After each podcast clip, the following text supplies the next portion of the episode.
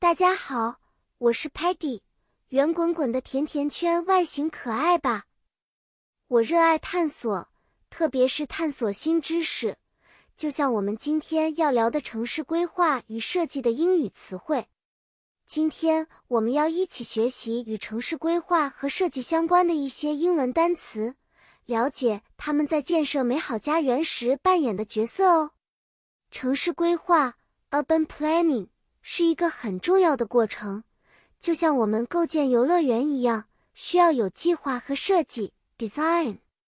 我们先要了解几个常用的词汇，比如 infrastructure（ 基础设施，包括道路、桥梁和水管），然后是 zoning（ 分区，就是决定哪些地方可以建房子，哪些地方是商业区），还有 public space（ 公共空间）。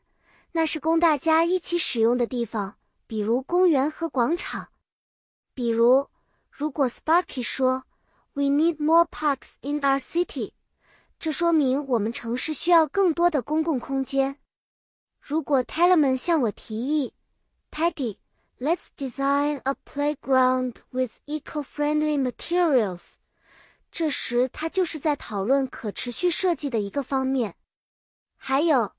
如果我们小组要一起评估一个新开发项目的好坏时，Muddy 可能会跳出来说：“Muddy thinks green spaces make cities healthier。”表明他支持增加绿化空间。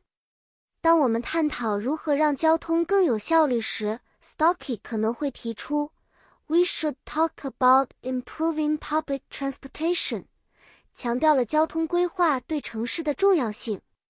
好啦。小朋友们，今天的故事就到这里结束了。记得城市规划与设计有很多专业的英文词汇，希望你们在建造梦想中的城市时能用上它们。下次我们再分享更多有意思的知识。再见了。